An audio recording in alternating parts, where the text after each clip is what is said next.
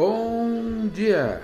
Começando então um novo podcast aqui na presença de vocês. E eu estou dedicando a esses podcasts agora para esse mês é, de outubro, que é o mês do câncer de mama, em que, como tenho falado nos podcasts anteriores, é um mês é, idolatrado para essa patologia tão grave e com toda razão com esse enfoque do câncer de mama, que uma vez sendo diagnosticado precocemente tem uma outra evolução, a evolução diferente dessas que a gente vê nos pacientes que não se cuidaram ou não deram bola para simplesmente alguns sintomas que eu já dei no podcast anterior e outros sintomas que não são sintomas, mas são sinais que aparecem, por exemplo, como uma bolinha irregular, suspeita, principalmente no quadrante inferior externo do, dos seios, e que é, tem aderência a planos profundos, como vocês palpam, né? Se levanta o braço na frente do espelho e palpam o seio e vão ver lá que tem aquela bolinha lá. E não tem a menor dúvida, tem que procurar o especialista ou um colega médico para dar orientação em relação aos exames que têm que ser feitos. A profilaxia é sempre uma beleza. A profilaxia ela é sábia. A profilaxia ela nos faz ir para campos que não estão sendo explorados ainda. É o chamado o antes e o depois. Então, depois de feito o diagnóstico, vocês têm toda uma estrutura médica aí, muito bem fundamentada na ciência. E essa estrutura toda está em plenitude, vamos dizer assim, desde o diagnóstico ao prognóstico até a parte cirúrgica para resolver o problema. E o antes, hein, turma? O antes, o povo mais sabe, sabe mais que propriamente os médicos.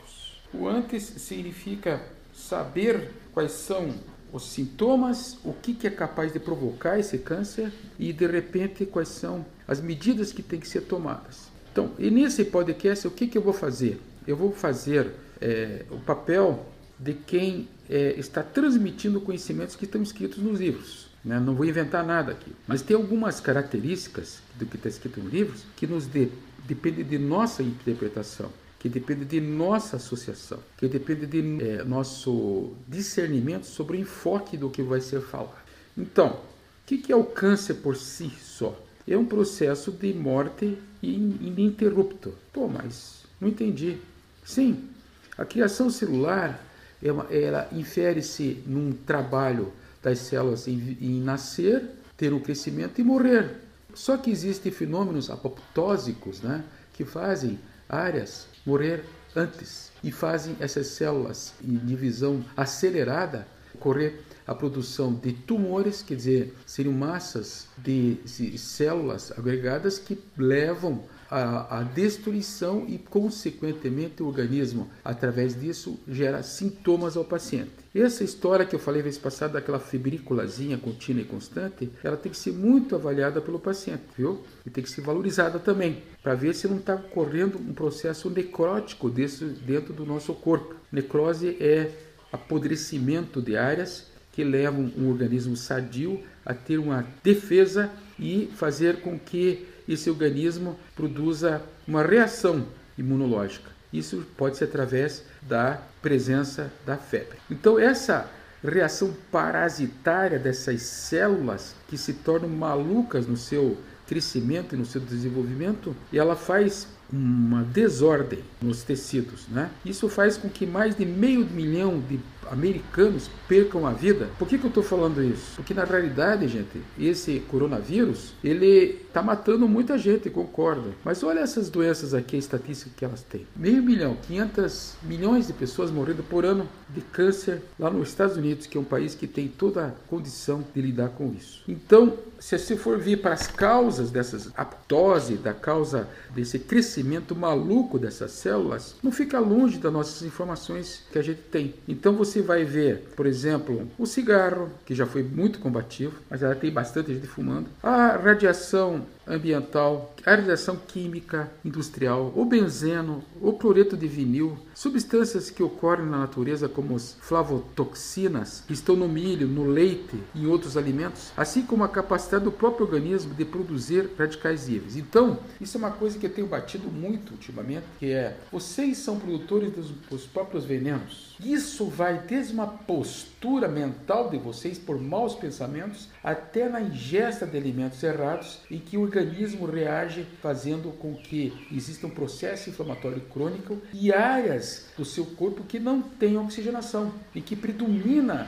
esse processo inflamatório contínuo e constante e que vai produzir toxinas. Exemplo, cobre. O cobre ele é, é produzido depois que vocês matam o animal, é, seis horas na consequência, a própria carne produz o cobre. Cobre doenças gravíssimas como a doença de Wilson, que estão aí na praça agora, doenças neurológicas principalmente, por intoxicação, uma autointoxicação no paciente que não precisa estar morto para acontecer isso. Isso pode acontecer uma pessoa que tem a própria vida dele em curso. Alta produção de metais pesados, alta produção de circunstâncias que vão fazer com que essas células fiquem malucas na sua reprodução. Existe uma teoria que diz o seguinte: se a célula está se reproduzindo loucamente, é porque ela está com fome, gente. Opa! Agora pegou, né? É, fome, fome celular. Que, que vocês pensam de cara? Pô, não estou comendo bem, doutor, eu como bastante. É, você come bastante, mas come alimentos que não têm qualidade. Você está comendo com quantidade. Então, aqui vamos retratar a suplementação dos aminoácidos, vitaminas, sais minerais. Vamos retratar aqui a limpeza de radicais livres dentro do teu processo bioquímico do sangue, seja ele via oral, ou seja, ele no venoso, isso aí sim chama-se uma alimentação saudável. E um corpo que vai produzir uma célula apoptótica uma célula que vem destruir os tecidos, ele está em loucura celular, ele não está mais em equilíbrio com o seu DNA. Está havendo uma parasitose, um parasita dos seus tecidos. Isso provoca um pH muito ácido, por isso que eu digo, gente, cuidado com desbiose intestinal. pH muito ácido no intestino, pH muito ácido quando eu vejo lá no meu examezinho de sangue. pH ácido produz irritação tecidual. Irritação tecidual produz áreas de inflamação. Áreas de inflamação são áreas em que está o processo de necrose contínua e constante. Aí vem um desenvolvimento dessa reação de defesa do corpo contra esse tipo de agressão. Vamos dar um exemplo para vocês. Vocês estão, por exemplo, numa desses locais em que vocês querem se livrar aquelas plantas que são chamadas parasitárias e estão, estão fazendo o seu tanque de água ficar feio. Aí você pede é, para cortarem ou você corta essas plantas para retirar no mas só corta elas, poda elas. Depois de uma semana, a, a lagoa inteira está cheia daquelas plantas. Ora, o que, que aconteceu aqui? É o que a natureza faz. Se vocês irritarem e provocarem um cantinho, uma planta daquela, a capacidade de defesa dela é aumentar de tal maneira dentro desse pensamento dessa pequena lagoa, de cheio dessas substâncias, de cheio, desculpe, dessas plantadinhas que para vocês são parasitárias. Essa história que nós temos para contar do câncer é uma comparação analógica até grosseira, mas na realidade dá para entender o porquê que vocês têm câncer. Existe esse desvio do equilíbrio é, ecológico interno. Mas qual que é o desvio então, pô? É, sim, alimentação, o pH do solo, o pH dessa água e a necessidade dessa água ter essa troca com a natureza para poder fazer com que essa lagoa tenha oxigenação. O nosso grande trunfo na nossa vida é oxigênio tecidual. Tem que ter oxigênio, O2 ou NO2. O nitrogênio e o oxigênio se transformando em nitritos que no nosso corpo se transforma em nitratos. E esses nitratos vão fazer com que ocorra uma fertilização. E essa fertilização ocorre esse desenvolvimento de todas essas plantas, que no seu corpo é a mesma coisa. Então o nitrito e o nitrato, hoje a ausência deles são capazes de deixar as pessoas com muita fadiga e cansaço, que é um dos sintomas também do câncer, certo? O paciente com câncer tem muita fadiga e outras doenças também degenerativas. Por isso é que eu, eu adoro quando o pessoal fala em nutrição esportiva, na nutrologia, na própria soroterapia que eu faço no consultório, quando lida com o nitrato de potássio. É uma coisa impressionante. Tudo bem. Voltando a falar sobre nossa questão aqui desse enfoque sobre o câncer e esse câncer relacionado com a questão das patologias externas. Por exemplo, o benzeno já não tem mais tanto benzeno na gasolina. Mas não é só na gasolina. Você vai ver nos produtos que são usados em casa, a maioria tem produtos químicos industriais, né? que provocam é, toxinas, certo? E essas toxinas vão desde o, desses produtos de limpeza, seja da casa da pessoa, ou seja do, do rosto, do cabelo,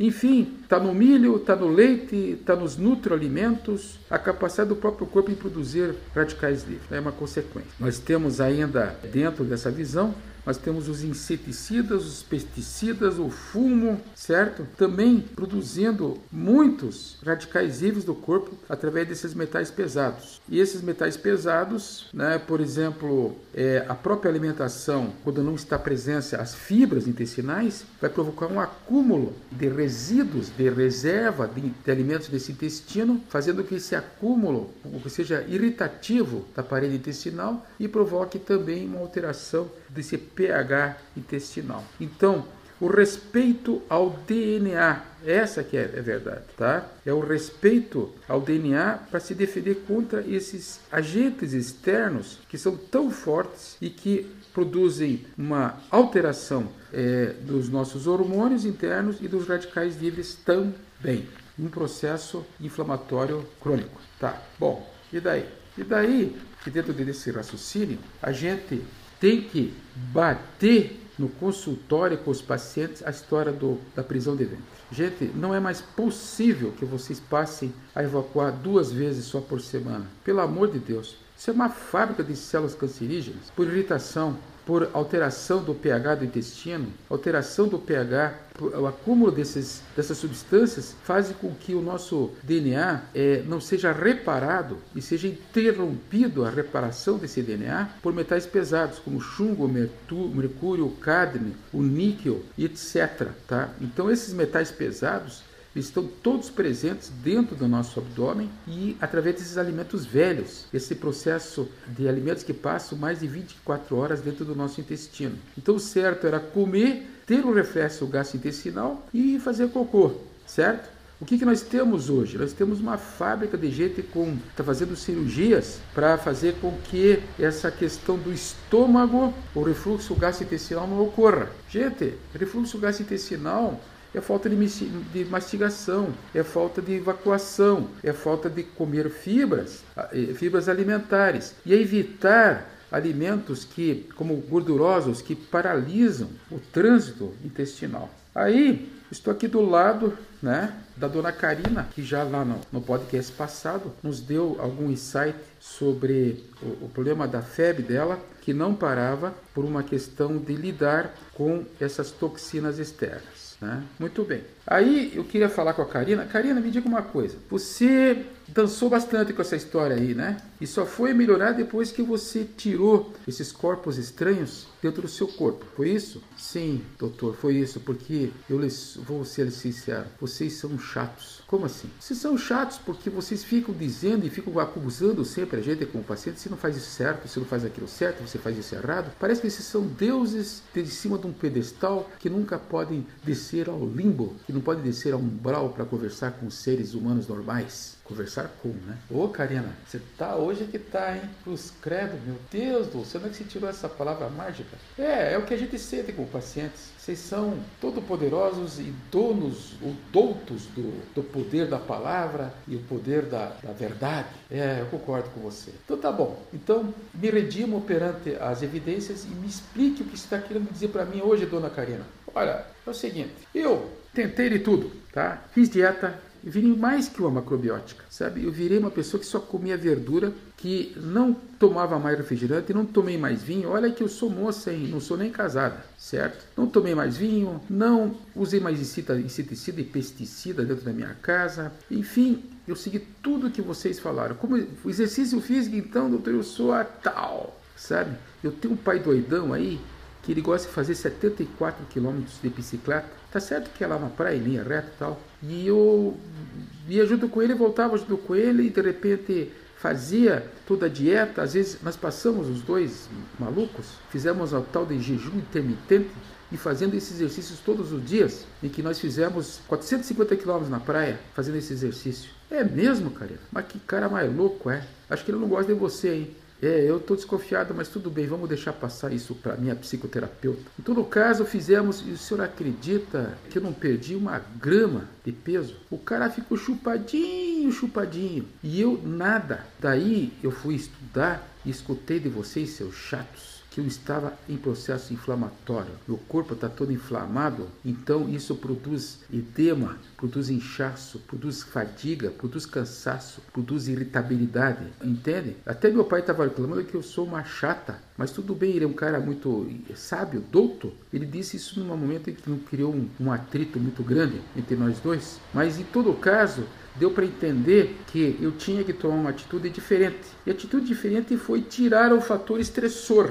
O fator estressor, esse externo, esse fator que vinha de fora, que estava produzindo esse processo inflamatório crônico dentro do corpo. Então, as células cancerígenas, elas têm sempre um fator chamado promocional e que fica cutucando o nosso sistema imunológico para ver uma resposta dos tecidos desse controle pelo DNA desse crescimento tumoral. É, sim. Entenda o seguinte, Karina, que cada três pessoas, uma já tem câncer dentro dela. O que, doutor? O senhor está sendo muito pessimista, eu não tenho nada no meu corpo. Sim, mas está dormindo lá, filha. Cabe a você não cutucar o leão. Deixa esse leãozinho ficar bem quietinho no cantinho dele, tá? E não cutuca o bicho, porque ele vem e vai aparecer. E você sabe de onde que vem esse fator. Esse fator vem do que você está reclamando aí. Na verdade, você teve uma dádiva divina de ter sido sábia e mudar toda a tua vida é, e ficar longe desses produtos. Então, Karina, vamos dar um sossegozinho já e vamos continuar esse podcast na próxima etapa agora. Tchau.